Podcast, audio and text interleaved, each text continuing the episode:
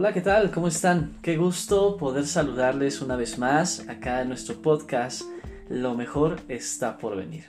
Estaba leyendo un libro y me encontré con una frase que me encantó. En la vida vamos a encontrar más felicidad compartiendo que compitiendo.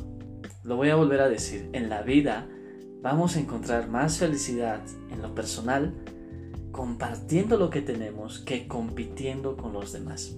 No estoy diciendo que no deberíamos ser buenos competidores. Obviamente tenemos que tener ese viento contrario para que nuestro avión despegue, pero compartir da una satisfacción mucho más grande de lo que tú y yo podemos imaginar. Mira, eh, la Biblia dice algo muy interesante.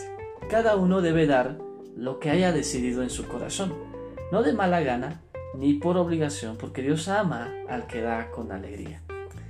Estoy hablando acerca de compartir y este versículo es algo que nosotros hemos direccionado mucho y en las iglesias se ha tocado mucho como para ir y dar tu diezmo, para ir y dar tu ofrenda, pero no solamente se encaja en esas cuatro paredes, sino que también tú y yo debemos dar con alegría, no solamente a Dios, sino también a los demás compartir lo que tienes, compartir lo que has logrado hasta este momento, compartir tus experiencias, compartir tus anécdotas, compartir un abrazo, compartir una, un chiste. No sé qué tienes tú para compartir, pero créeme, la satisfacción por ganar una competencia no se compara con la satisfacción que vas a encontrar compartiendo con los demás lo que has logrado hasta el día de hoy. Así que el día de hoy, una vez más, siendo redundante con esto, a partir de hoy empieza a compartir.